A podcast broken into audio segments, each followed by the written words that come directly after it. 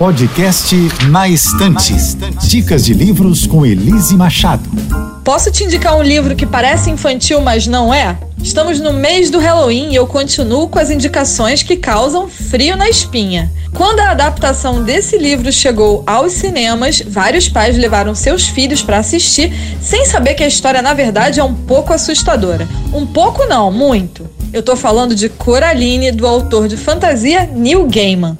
O livro, assim como a animação cinematográfica, conta a história de uma menina muito peculiar que se muda com sua família para uma casa nova, cheia de mistérios e segredos. Um pouco ignorada por seus pais, que trabalham muito, Coraline, que não gosta de ser confundida por Caroline, e seu gato acabam indo parar em um universo alternativo da sua própria realidade, onde as coisas não são o que parecem ser.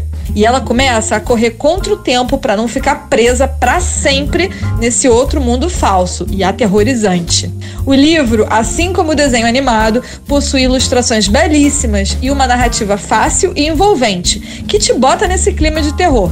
Gostou da dica? Então coloca ela na estante e vem conhecer outros livros sombrios no meu perfil do Instagram, arroba escrevendo Elise.